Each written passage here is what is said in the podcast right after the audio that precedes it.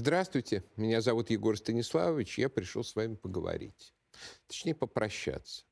Попрощаться с ракетным крейсером «Москва», флагманом Черноморского флота, погибшим в результате пожара, последовавшего после, как утверждается, двойного ракетного удара, нанесенного со стороны Украины. В сети появилось уже немало видео и фото того, как крейсер горит и кренится. Все попытки отбуксировать его на базу оказались, к сожалению, безуспешными. И он затонул. Точное количество потерь не сообщается. Очевидно только, что украинская пропаганда, вравшая о гибели большей части команды крейсера, насчитывавшей ни много ни мало 510 человек, как обычно соврала. Как сказал Арестович, ложь — это национальная идея Украины. Но то, что не менее нескольких десятков человек пострадали, или погибли, или ранены, это, увы, тоже совершенно очевидно.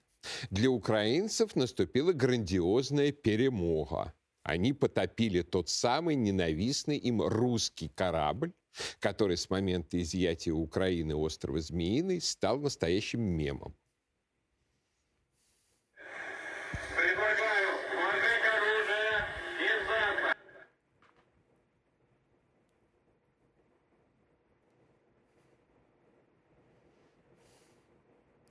За кораблем была развернута настоящая охота с участием разведывательных сил НАТО, обеспечивавших целеуказания. Ожидали малейшей возможности, малейшей оплошности, чтобы нанести удар. И нанесли чем били оставшимися советскими ракетами, которые теперь выдают за новейшие украинские разработки, или же натовскими ракетами, доставленными из Великобритании или откуда-то еще, доподлинно неизвестно. Но результат, увы, налицо. Он не слишком существенный с точки зрения изменения соотношения сил на театре военных действий между Россией и Украиной. Основной задачей Москвы всегда была борьба с крупными надводными кораблями НАТО. Его так и называли «убийца авианосцев». Украина же страна сухопутная. Ее ВМС уничтожены полностью в первые дни спецоперации. Все, что крейсер мог делать в режиме флот против берега, в частности, помогать при высадке десанта, это были ну, крайне ограниченные вещи. Для НАТО от потопления старого советского крейсера выигрыш, выигрыш тоже весьма ограничен. Если их большие корабли сунутся в Черное море, их расстреляют с берега наши бастионы. А как раз несчастье с нашим крейсером показало, что даже большому тяжелому кораблю может хватить пары ракет для отправки к морскому царю. У нас береговых комплексов гораздо больше, чем у Украины, и перехватывать наши сверхзвуковые ракеты гораздо сложнее. А значит, кто с флотом к нам в Черное море придет, тот там на радость болгарским подводным археологам и останется. А вот как акт психологической войны, потопление флагмана Черноморского флота и в самом деле чрезвычайный успех. Для Севастополя этот корабль был больше, чем просто кораблем. Он был гордостью, символом городской достопримечательностью. Собственно, главную свою роль в истории этот крейсер сыграл не в качестве боевого корабля, а именно в качестве символа. Вошедший в строй в 1982 году крейсер «Слава» проекта 1164 запомнился прежде всего тем, что на нем Горбачев в 1989 году плавал на Мальту, оформлять на встрече с Бушем капитуляцию в холодной войне. Уже в 90-м крейсер оказался на ремонте на судоверфи в Николаеве. И там-то его биография после распада СССР и должна была закончиться. Однако вмешалась политика. Боровшийся за русский Крым Константин Затулин подсказал боровшемуся за русский Крым мэм, мэр, мэру Москвы Юрию Михайловичу Лужкову взять над кораблем шефство и оплатить его ремонт, после чего вернуть в состав Черноморского флота. Крейсер вернулся в Севастополь и был переименован в Москву. Во-первых, в честь списанного предыдущего флагмана флота, вертолетоносца «Москва». Во-вторых, в честь города, который взял над кораблем шефство. В-третьих, как напоминание о столице России, что было чрезвычайно важно в той психологической войне, которую вели за Севастополь Россия и Украина с 1991 по 2014 год. Большой красавец-корабль бросался в глаза – был звездой всех морских парадов, а сделанная славянской вязью надпись «Москва» напоминала строчки из Александра о том, как много в этом звуке для сердца русского слилось, как много в нем отозвалось. И это позволяло сопротивляться брехне Тараса. Я впервые приехал в Севастополь в 2006 году и сразу же оказался рядом с бухтой Голландии, где тогда стоял крейсер, и не мог им не налюбоваться. С тех пор каждый приезд в Севастополь я стремился полюбоваться на него сам, показать детям, любовно погладить взглядом трубы вдоль корпуса, в которых укрывались смертоносные для авианосцев ракеты «Вулкан». Как и все крейсера проекта 1164, профиль Москвы воплощал в себе лучшие свойства военно-морской эстетики.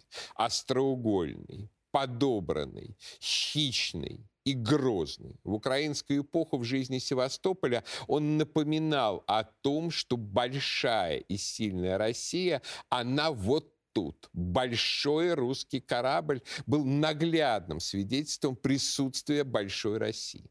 Да, современные фрегаты проекта 11356 адмирал Григорович, и уж тем более фрегаты 22-3050 адмирал Горшков упаковывают мощнейшее вооружение, кстати, гораздо более важное для борьбы с берегом, в гораздо меньшее водоизмещение.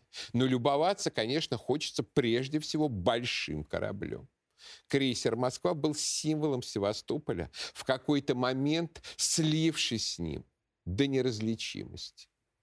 При этом знающие военные моряки говорили, что крейсер слабый, проблемный, старый, на нем устаревшая система ПВО, на нем старая неэффективная система пожаротушения. Братьев по проекту «Атлант», крейсер, крейсера «Маршал Устинов» на Северном флоте и «Варяг» на Тихоокеанском подвергли модернизации а Москву оставили как есть. Ведь с точки зрения логики большого флота Черное море – это лужа. Крупных боевых задач там нет, а дальние походы только если турки через Босфор пропустят. Значит, незачем тратить деньги, которых у государства на флот и так всегда в обрез. Многие знают эту проблему отношения к Черноморскому флоту, так ярко выразившуюся в знаменитой моряцкой присказке. Что значит аббревиатура флотов? СФ – самый флот, ТОФ тоже флот, БФ, бывший флот, ЧФ, Чифлот, Чинифлот. Именно из-за кажущегося невыигрышным геополитического положения Черноморскому флоту у нас всегда не доставало внимания. Внутреннее море упакованное во внутреннее море. Причем оба выхода заняты противниками. Мол, инвестировать туда, тратить деньги на ветер. История нас, увы, тут ничему не научила. И в 18, и в 19, и в 20, и в 21 веке именно Черноморский флот нес у нас крайне интенсивную боевую нагрузку. Да, он не мог чаще всего вырваться в Атлантический океан. Но для обороны юга России, для противодействия опасным соседям, он всегда был очень нужен и недостаток мощностей, связанный с систематической недооценкой Черноморского флота, раз за разом оказывался фактором, который осложнял стратегическое положение России на юге. В Крымскую войну, имея мы более современный и сильный Черноморский флот, нам, возможно, удалось бы отстоять Севастополь.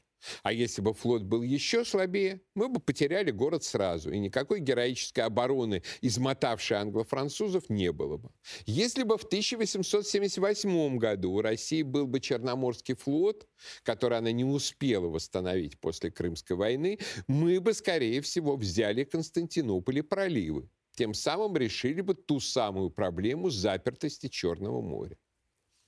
Если бы более мощный Черноморский флот был у России в 1914 году, то мы бы не потратили столько времени, чтобы выгнать из моря немецкие крейсера Гебен и Бреслау, работавшие на турок. Только к концу 1916 года адмиралам Эбергарду и Колчаку удалось загнать турок за Босфор. И полностью парализовать их морские перевозки. После чего началась серьезная подготовка к морскому десанту, призванному взять Константинополь. Но из-за внутриполитической ситуации в России стало уже поздно. А ведь если бы Константинополь взял бы, взят был бы на год раньше, то, скорее всего, никакой революции в России не случилось бы.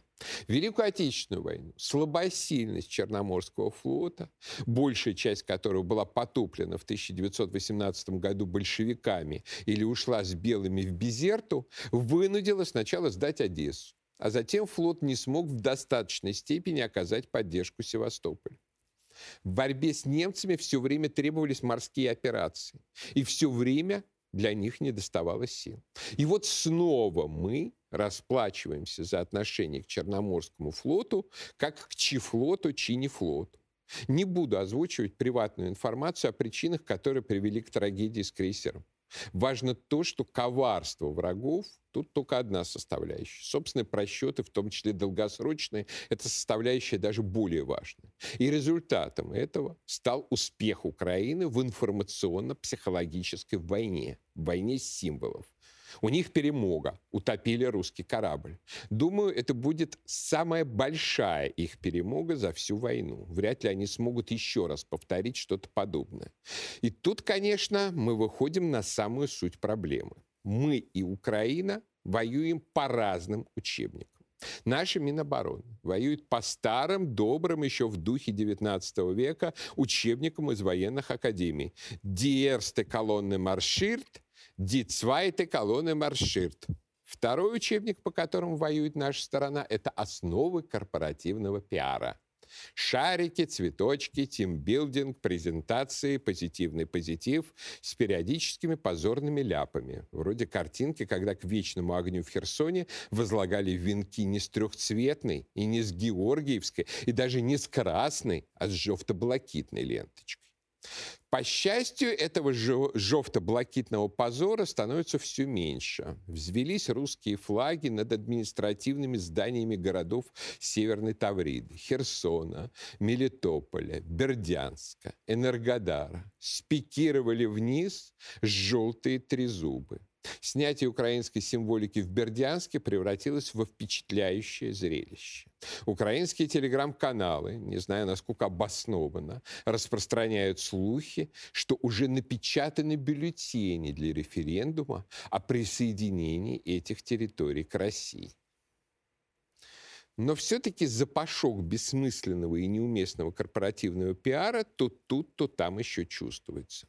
А вот Украина воюет по-другому. Там учебник один с заглавием «Информационно-психологическая война». И сказано там тоже одно. Если не можешь победить при столкновении боевых колонн, то напугай посей панику, доведи противника до упадка духа и неверия в собственные силы, разбей его замыслы и союзы, атакуй не его войска на передовой, а умы и души людей в тылу. Всели страх неудачи в умы его правителей и полководцев. А на своей стороне, напротив, создавая уверенность в победе, эйфорию за гранью психоза, когда люди уже не хотят ни есть, ни пить, только сражаться, ведомые к новым, по большей части, выдуманным победам. И вот Украина действует строго по этому учебнику психологической войны. Зачем нужны обстрелы приграничных сел России, где нет никаких военных, никакой инфраструктуры? С военной точки зрения это растрата боезапаса.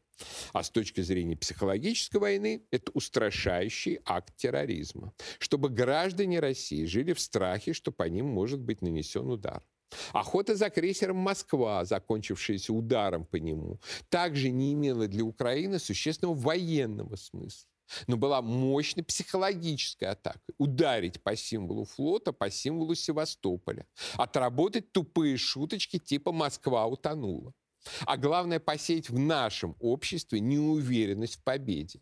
Воззвать в подсознании к призраку Цусимы, который уже привел наше общество в 1905-1917 к катастрофическому саморазрушению. Зачем на фоне этих террористических атак вытаскивать украинского олигарха Медведчука и навязывать нам его предполагаемый обмен? Медведчука неоднократно характеризовали как настоящего украинского националиста. Он призывал сажать в тюрьмы донецких сепаратистов.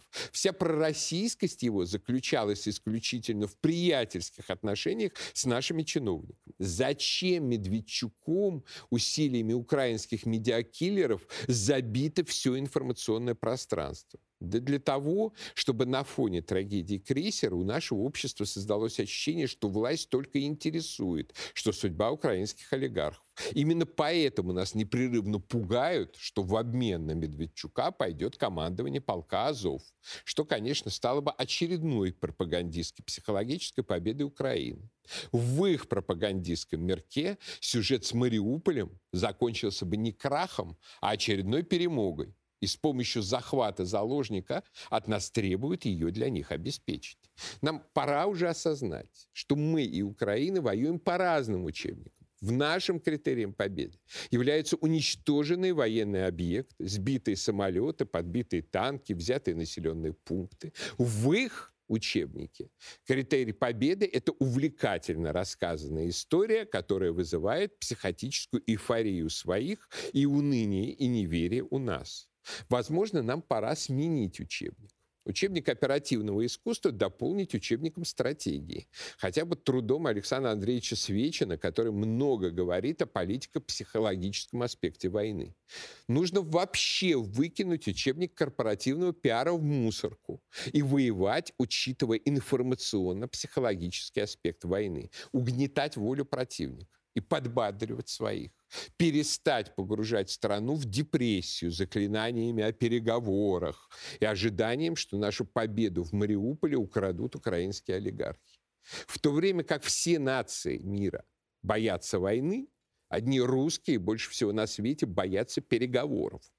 И у нас после Горбачева, Ельцина на это все основания. Нельзя просто двигать колонны. Нужно рассказывать историю, эпическую историю о нашем подвиге и победе, о великих целях, которые нас ведут.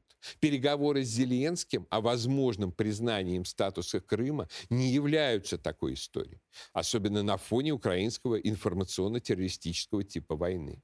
Нам нужно рассказывать сагу русского освобождения – а не приносить к вечным огням венки с жовто-блакитными ленточками. Нужен хоррор о битве воинов света с нелюдями, сжигающими пленных солдат на противотанковых ежах. Нужен эпос о нашем противостоянии всему блоку НАТО, который уже дает ВСУ все, кроме рядовых солдат. Оружие, разведку, военных советников. Нужно брать символические пункты и одерживать символические победы. Несмотря, иначе, несмотря на тысячу взятых нами хуторков в степи, враг будет манипулировать нашей же растерянностью из-за странной информационной картины. В вопросе о флоте после трагедии с крейсером «Флагманом» нам главное не поддаться самозапугиванию. Сейчас наверняка пойдут разговоры о том, что вот всего две, как утверждают ракеты, и мы лишились корабля стоимостью 750 миллионов долларов. Значит, большие корабли вообще неустойчивы, а значит, строить их не нужно. Причем это касается не только нашего крейсера, не только наших кораблей, но и вообще крупных кораблей. Получается, что и авианосцу для затопления понадобится куда меньше, чем думали раньше. Соответственно, приходится ожидать и в наших, и в западных морских кругах разговоров о том, что большие корабли, рискованное вложение и не нужны. Такие разговоры все время начинаются, когда наступательное военно-морское оружие показывает превосходство над оборонительным. В очередной раз начинается борьба с большими кораблями и триумф так называемой молодой школы в военно-морской теории, настаивающей, что ставка на большие корабли устарела, и надо воевать небольшими и дешевыми посудинками. При этом не всем приходит в голову, что много дешевого зачастую стоит не меньше, чем одно дорогое. И что при всей неприятности прибить сотню комаров легче, чем отбиться от одного крокодила. Для нас этот призрак мелкофлотия особенно опасен. Потому что на Западе против него выступают большие корпорации, которые строят корабли. Для них отказаться от больших кораблей значит свернуть уже существующие производства. Против этого есть мощная инерция. А у нас ситуация прямо противоположная. После развала советского военного судостроения, финальным аккордом которого стало то, что в 2020 году Украина обанкротила Николаевский судостроительный завод, единственный в СССР строивший авианосцы, нам сохранять практически нечего. Соответственно, тезис «большие корабли не нужны» — это прекрасный аргумент для того, кто хотел бы не делать ничего, не рыпаться, не предпринимать усилий. Теория дешевого флота — это, так сказать, теория зеленого винограда. Не случайно молодая школа в свое время появилась во Франции, когда та отставала от Англии в строительстве броненосцев. И как бы ни англичане эту идею французам и подкинули. Весь этот зелень виноград усиливается у нас чрезвычайно распространенной в политических и околовоенных кругах флотофобией. То есть мнением о том, что сухопутной стране флот не нужен. Следует завести себе побольше противокорабельных батарей, до пригодных к обороне побережья маленьких суденышек. А на большие корабли деньги не растрачивать и ни в какой океан не соваться. Именно из-за этой флотофобии наш флот систематически недополучал ассигнования. В результате мы строили меньше кораблей, чем было нужно. Что еще страшнее, мы вынуждены были ухудшать качество своих кораблей, создавать корабли-ублюдки. Классическим примером была ситуация, когда политическое руководство не давало нашему флоту строить полноценные авианосцы, и пришлось сооружать эрзац. А когда мы перешли к полноценным авианосцам, тут советская власть и закончилась. И лучшие наши корабли были распилены, как атомный авианосец Ульяновск, сгнили на стапелях или проданы Индии и Китаю. Недофинансирование флота и строительство недокораблей раз за разом приводило к тому, что наших кораблей оказывалось меньше, и они оказывались куда хуже именно тогда, когда они были особенно нужны.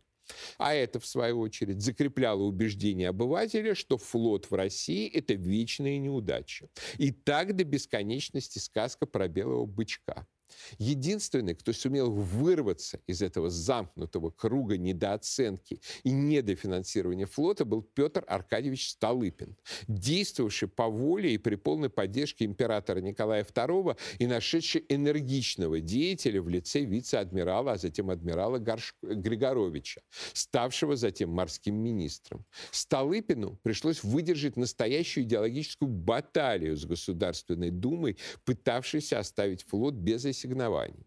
И в этой борьбе он сформулировал идеологию русского морского строительства. Только тот народ имеет право и власть удержать в своих руках море, которое может его отстоять. Поэтому все те народы, которые стремились к морю, которые достигали его, неудержимо становились на путь кораблестроения. Для них флот являлся приметом народной гордости. Это было внешнее доказательство того, что народ имеет силу, имеет возможность удержать море в своей власти. Для этого недостаточно одних крепостей. Нельзя одними крепостными сооружениями защищать береговую линию. Для защиты берегов необходимы подвижные, свободно плавающие крепости. Необходим линейный флот. Это подняли все прибрежные народы. Беззащитность на море так же опасна, как и беззащитность на суше. Конечно, можно при благоприятных обстоятельствах некоторое время прожить на суше и без, и без крова. Но когда налетает буря, чтобы противостоять ей, нужны и крепкие стены, и прочная крыша. Вот почему дело кораблестроения везде стало национальным делом. Вот почему спуск каждого нового корабля на воду является национальным торжеством, национальным празднеством. Это отдача морю части накопленных на суше народных сил, народной энергии. Вот почему везде могучие государства строили флоты у себя дома. Дома они оберегают постройку флота от всяких случайностей. Они дома у себя наращивают будущую мощь народную, будущее ратное могущество. Эти простые соображения привели правительство к тому выводу, что в России нужен флот.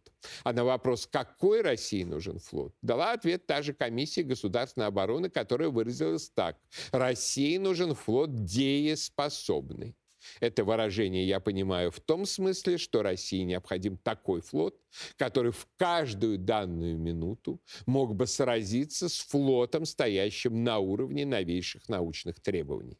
Если этого не будет, если флот у России будет другой, то он будет только вреден, так как неминуемо станет добычей нападающих. нападающих. России нужен флот, который был бы не менее быстроходен и не хуже вооружен, не, более, не с более слабой броней, чем флот предполагаемого неприятеля России нужен могучий линейный флот, который опирался бы на флот миноносный и на флот подводный, так как отбиваться от тех плавучих крепостей, которые называются броненосцами, нельзя одними минными судами. Конец цитаты.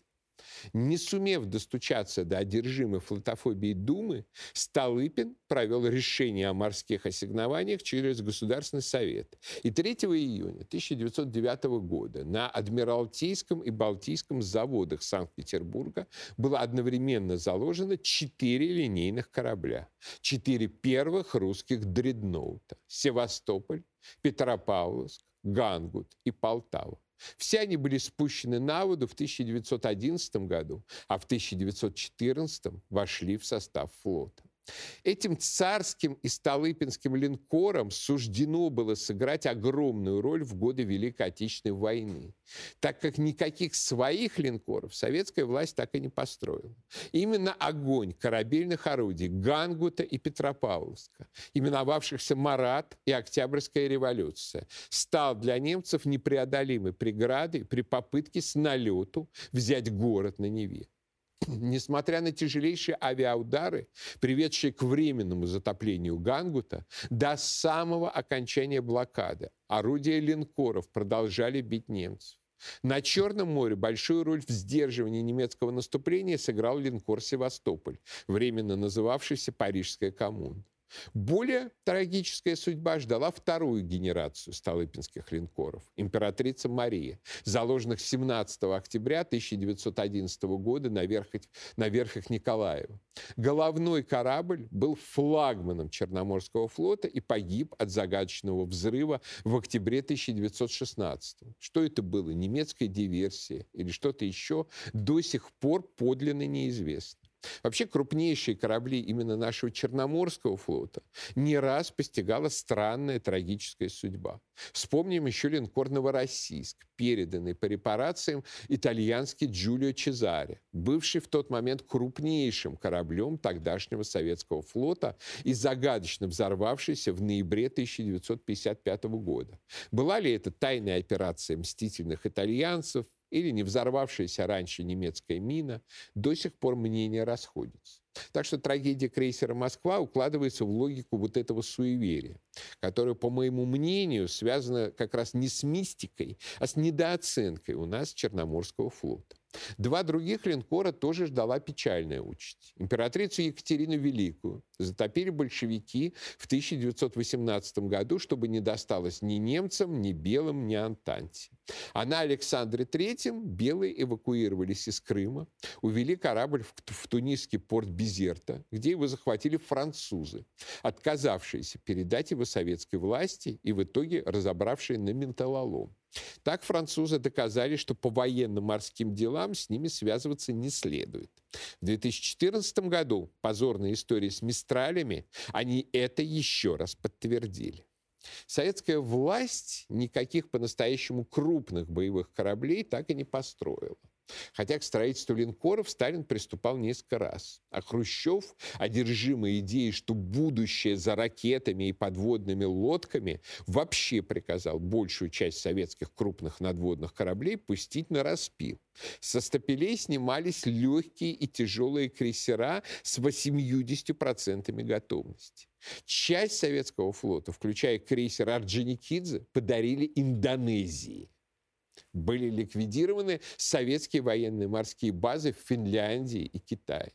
Всем этим невеселым делом пришлось заниматься командующему флотом. А, адмиралу Сергею Георгиевичу Горшкову, возглавлявшему советский ВМФ почти 30 лет, с 1956 по 1985. Военно-морским флотом адмирал флота Советского Союза Горшков. Однако у Горшкова, великого организатора флота и военно-морского мыслителя, была мечта – выход нашего флота в большой океан. И он с упорством политика и дипломата стремился к реализации этой мечты. Сперва он уговорил Хрущева строить противолодочные ракетные корабли океанской зоны.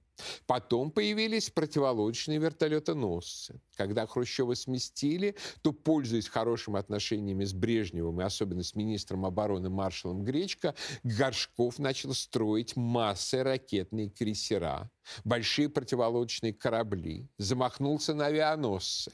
Но тут партийные идеологи заявили, что авианосец – корабль агрессии – Поэтому СССР его быть не может.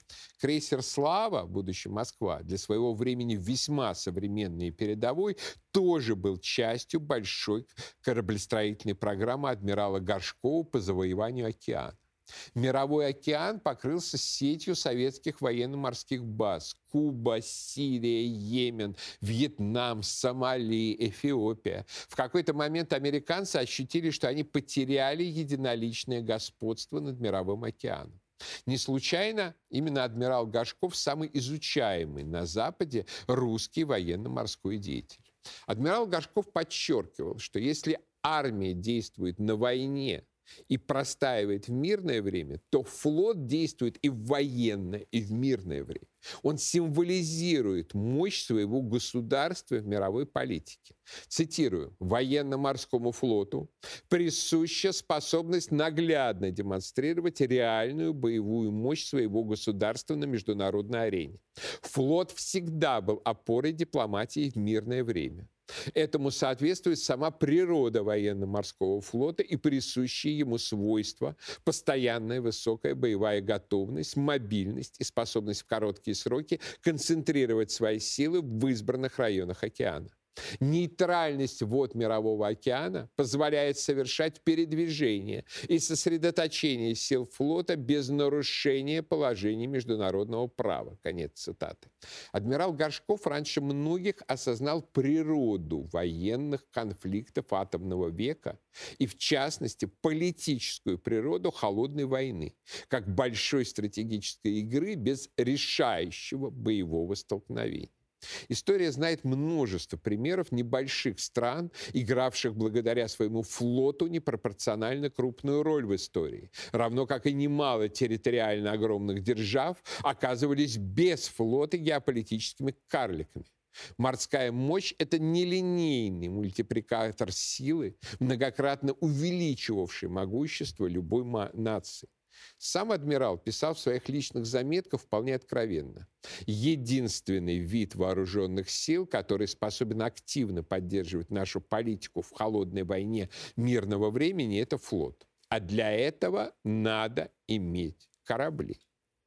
Адмирал Горшков строил корабли, и мы до сих пор догуливаем его наследие, частью которого был и крейсер «Москва», который оказался как раз таким политическим кораблем.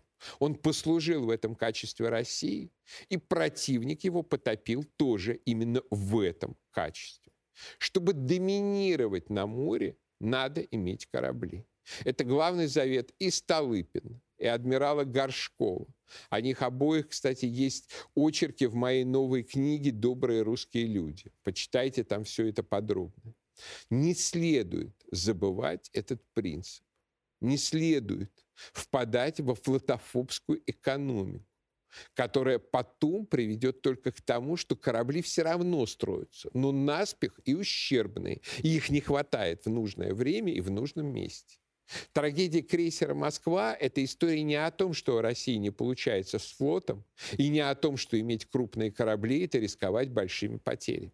Это история как раз о том, что если донашивать старые вещи, имея устаревший, 40-летний, давно не модернизировавшийся флагман на, высоконо... на высокомерно пренебрегаемом флоте, то можно получить болезненный информационный психологический удар, который обойдется очень дорого. Будем надеяться, что успехи наших войск в наступлении заставят и Украину, и мир забыть об этом ударе. Им станет просто не до того. Лучшим наказанием за удар по нашему крейсеру должно стать превращение того, что останется от Украины, в сухопутную державу. Но сами мы должны быть более готовы, чем прежде. Очень важно вернуть себе контроль за Николаевским судостроительным заводом, где есть мощности и еще живы кое-какие кадры, чтобы расширить нашу судостроительную программу. Нам нужны новые большие корабли, смертоносные, устойчивые, хорошо защищенные ПВО, мореходные в океане, и при этом красивые, внушающие опасения врагам, уважение соседям и гордость друзьям. Корабли, которые будут и эффективной боевой единицей, и серьезным политическим символом. И один из них обязательно будет называться «Москва».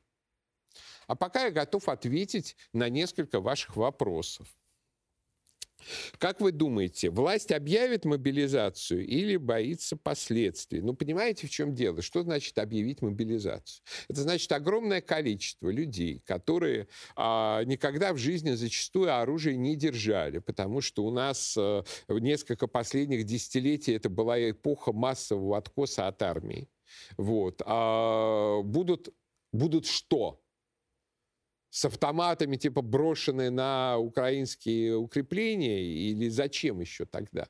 То есть это в любом случае подготовка несколько месяцев. Там, даже во время Великой Отечественной войны, в, войны в самые критические минуты, вот новобранцев, которых э, призвали вчера, их все-таки в бой не бросали. Проходило несколько месяцев. Я находил э, документы своих дедушек везде обязательно на несколько месяцев подготовки в военной школе, прежде чем э, отправляли на фронт.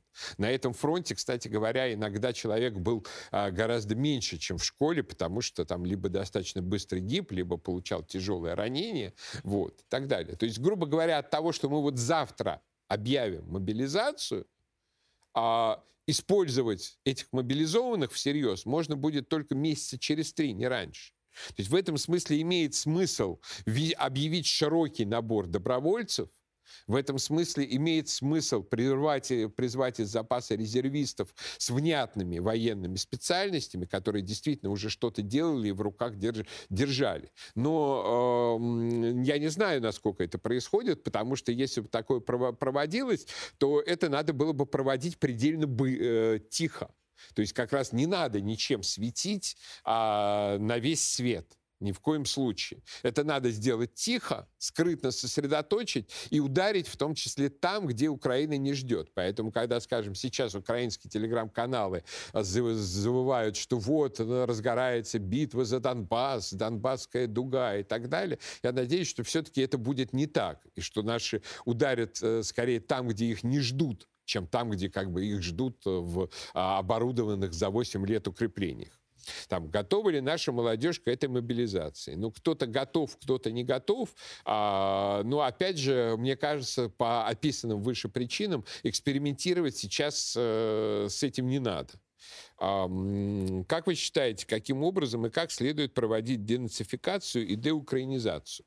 Знаете, очень просто. Занимается территория, выключаются украинские телеграм-каналы, зачищается а, майданный актив всевозможный, а, и ведется целенаправленная российская пропаганда. Причем пропаганда именно на интеграцию в Россию. Вот один мой знакомый не так давно, очень хорошо знающий Украину, как бы проживший на ней много десятилетий, погрузившийся во всю ее политику, он побывал в Мелитополе, он сказал э, очень просто, что если а, там просто как бы год вести нормальную российскую политику и а, э, наладить нормальную жизнь, то через год этот а, регион будет неотличим от остальной России.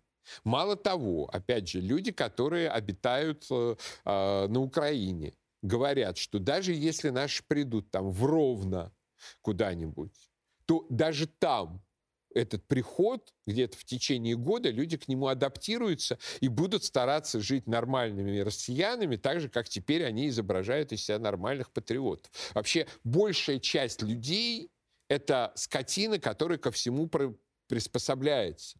То есть после того, как выбора не становится, Люди адаптируются к этой новой реальности. В течение трех десятилетий Украина была единственным доступным людям выбором.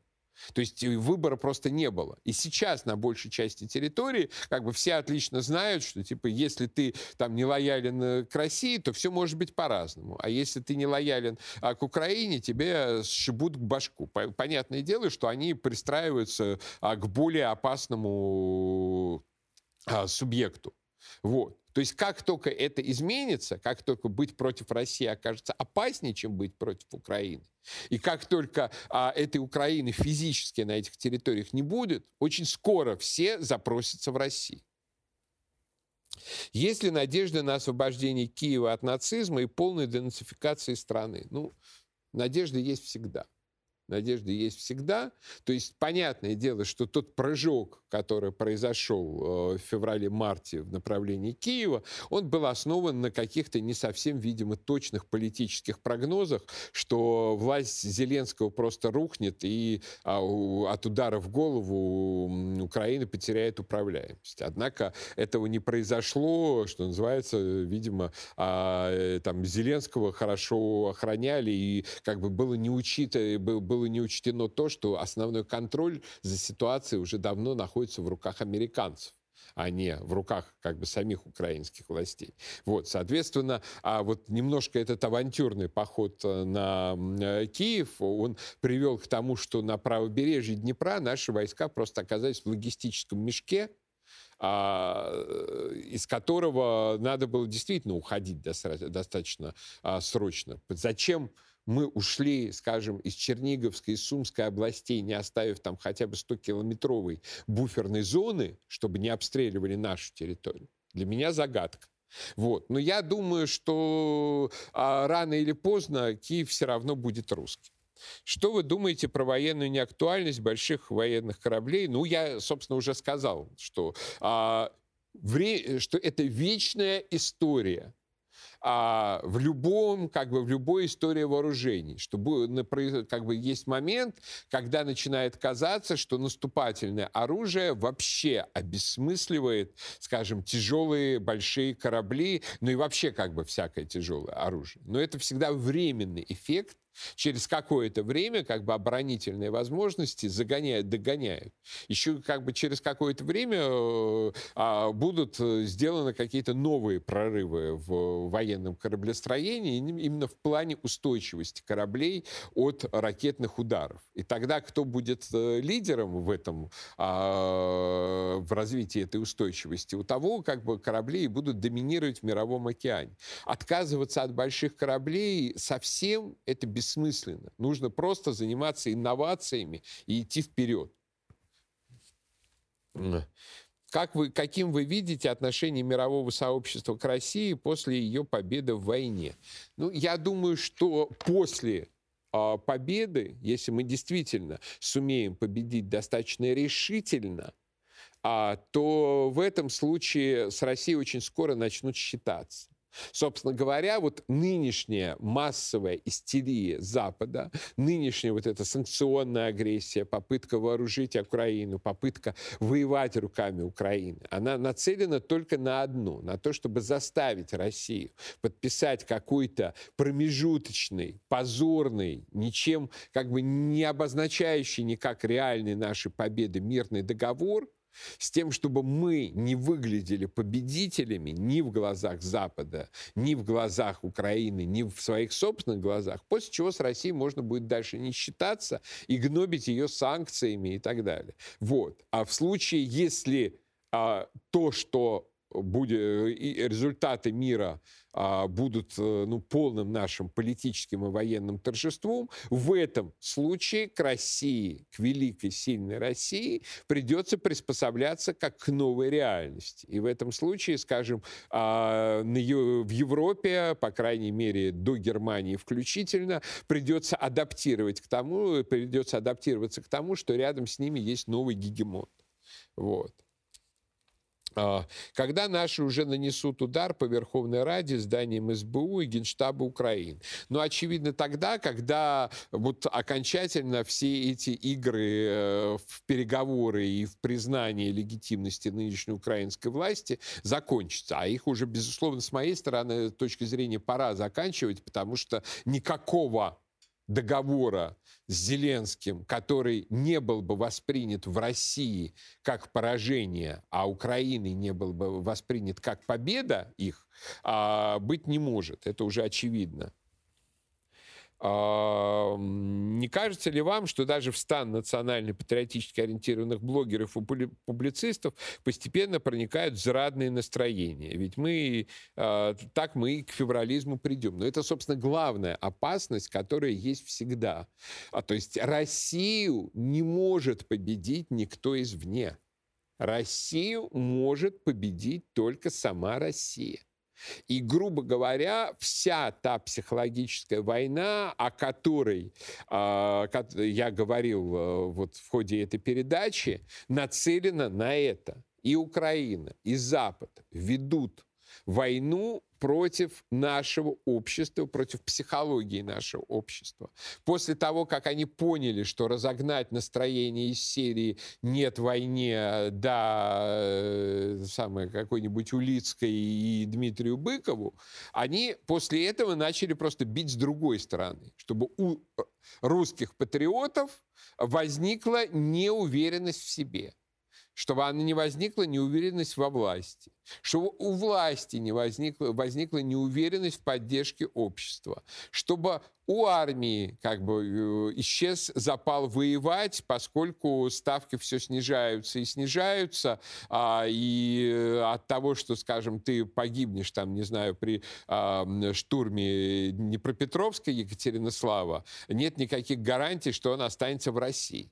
То есть, грубо говоря, вот постоянным вот этим вот э, накручиванием всего этого мифологии вокруг переговоров, вот, а они просто-напросто пытаются ослабить тыл России. Вот. И, конечно, это так или иначе действует. И лучшее лекарство против этого – это твердость, это продвижение и это успехи на фронте. Именно поэтому я подчеркиваю еще раз, что нам нужно одерживать символические победы, а вот не только как бы что-то, что может казаться там победами с точки зрения там грамотного учебника оперативного искусства. Егор Станиславович, как пропагандировать идеи русского мира и поддержку правых патриотов а, специальной военной операции на Украине, если вроде как свои же оказываются рекламировать канал. Ну, понимаете, на самом деле просто сейчас такой большой информационный поток, а, что зачастую а, вот уже кто-то просто не успевает рекламировать. То есть меня постоянно просят а, что-нибудь как-нибудь рекла- отрекламировать, я уже просто не, не успеваю это этого сделать физически, потому что в сутках э, всего 24 часа, и значительную часть из них нужно спа а, спать. То есть просто нужно работать. Нужно работать, не терять э, а, уверенность в себе, не как бы опуска, опускать руки, потому что ну, мы бы тоже могли бы, знаете, а, расслабиться после того, как нас, например, YouTube отдеплатформил, и мы одномоментом потеряли доступ к 160 тысячам наших подписчиков если я не ошибаюсь, а может быть уже их больше было на тот момент, когда YouTube э, канал «Арти России» заблокировал. Но тем не менее мы всеми партизанскими обходными путями вещаем, и все равно это имеет значение. Вот, то есть надо не отчаиваться. Как вам восстановленный памятник основателю современной украинской государственности в Геническе. Отвратительно, совершенно отвратительно. Я вот категорически против вот этих демонстративных восстановлений памятников Ленина.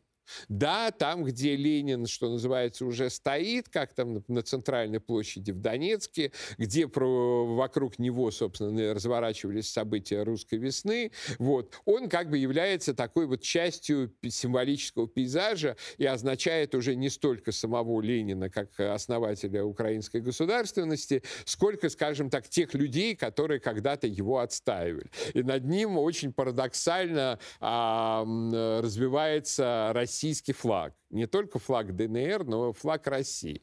Вот, то есть если, поэтому если э, где-то э, как, взять какого-то Ленина, то его обязательно нужно окрашивать в цвета триколора.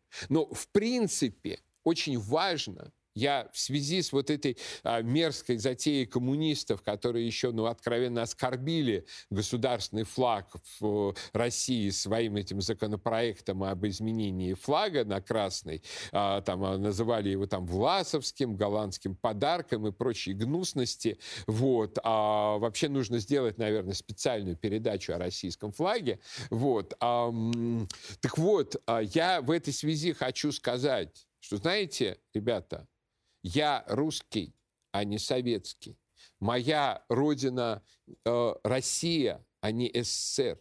Моей задачей, моей целью является возвращение Юга России, а не воссоздание Украинской ССР. Так что и флаг у меня трехцветный, они красные. И люди, которые а, сражаются там действительно за Россию, за русское дело, за русское государство, они сражаются под трехцветным флагом. Мы готовы с уважением относиться к красному флагу, как к флагу, э, как знамени победы, как символу нашей победы в Великой Отечественной войне.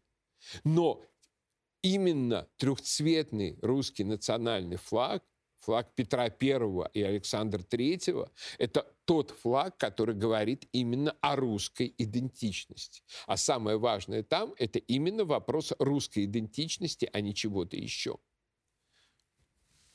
Что делать с Украиной, где будут границы? Ну, понимаете, э, просто сейчас Запад себя так ведет, что э, я боюсь, что это все закончится границей на Эльбе где-то потому что Германия уже просто напрашивается на то, чтобы все это как-то э, не заканчивалось до тех пор, пока ей не, не напомнят о том, э, какие флаги должны развиваться над Рейхстагом.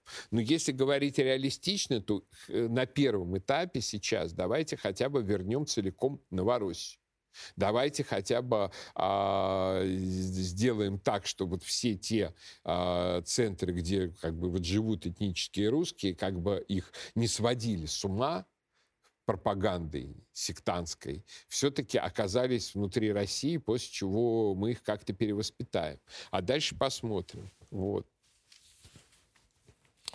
А, Егор Станиславович, как так вышло, что при такой популярности президента, идеологии этого президента, его местами явно белогвардейской позиции игнорируется практически всеми пропаганды тоже. Это вопрос, который я всегда сам задаю. Мне самому очень интересно, мне самому очень любопытно, как так вышло, что вот э, основные принципы и формулировки речи Путина э, 18 марта 2014 года не обрабатывались агитпропом, что основные тезисы его речи 24 февраля а, то есть 21 февраля этого года не обрабатываются агитпропом, что как бы агитпроп гнет прямо противоположную линию. Наверное, потому что он наполнен людьми, которые как бы не хотят русского ни в каком виде, что в крайнем случае, если они согласны на какой-то патриотизм, это чисто советский патриотизм. Вот. А русского патриотизма категорически не хотят. Но это как бы вопрос, это проблема а, как бы выправления смыслов, выправления кадров и так далее. Но я всегда считаю, что это решается а, медленным, упорным, систематическим трудом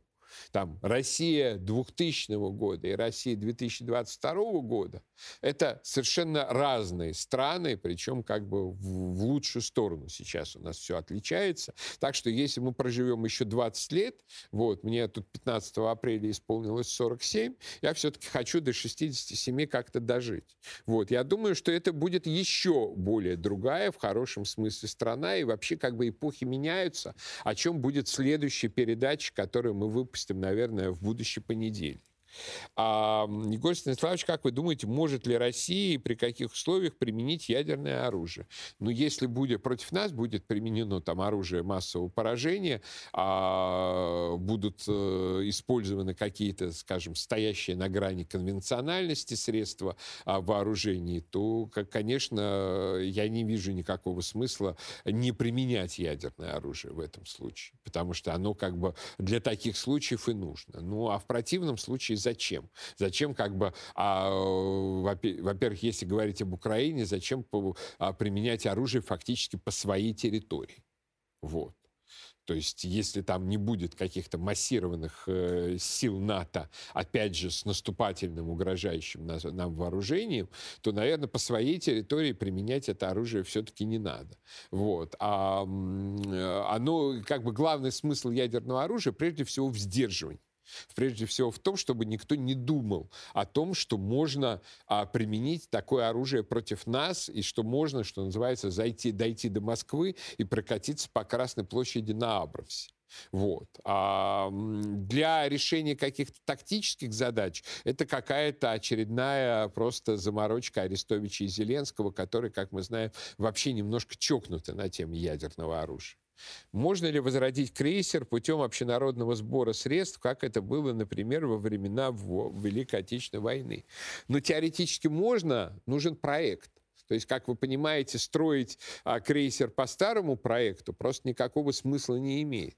Вот. Если говорить о... Э, если, скажем, э, Минобороны представит какой-то жизнеспособный новый проект крейсера и скажет, что вот так и так в бюджете не хватает средств, но давайте его за, действительно построим на народные деньги, я думаю, что а, соответствующая сумма соберется. Вот. Как вы относитесь к деятельности Стрелкова после 24 февраля? Ну, я, если честно, его не всегда понимаю, потому что а, какие-то вещи он говорит совершенно разумные и справедливые, иногда он впадает в такое как бы настроение, а, ну, как бы Э, излучение как бы чисто депрессивного настроения на других людей, которое является фактором военной опасности, э, при этом никак, э, с другой стороны, позитивно не влияя, скажем, на мышление нашего начальства потому что как бы когда он там начинает издеваться и ерничать, то в этом случае э, э, самому начальству легче сказать, что вот это просто идиот и пораженец, а, чем то, что он говорит важные вещи. Но одну важную вещь он говорил с самого начала, то, что войск не хватает.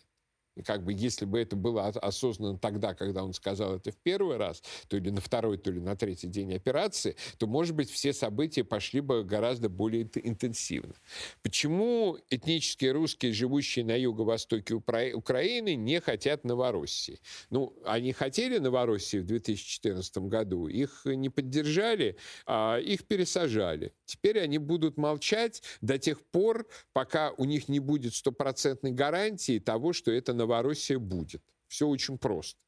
Все очень просто. Нужно отключать украинские телеканалы, включать российские и вести четкую а, идеологическую пропаганду, направленную на Новороссию, и а, сочетать это с тем, что а, внушать людям чувство безопасности и защищенности, что завтра никто не уйдет.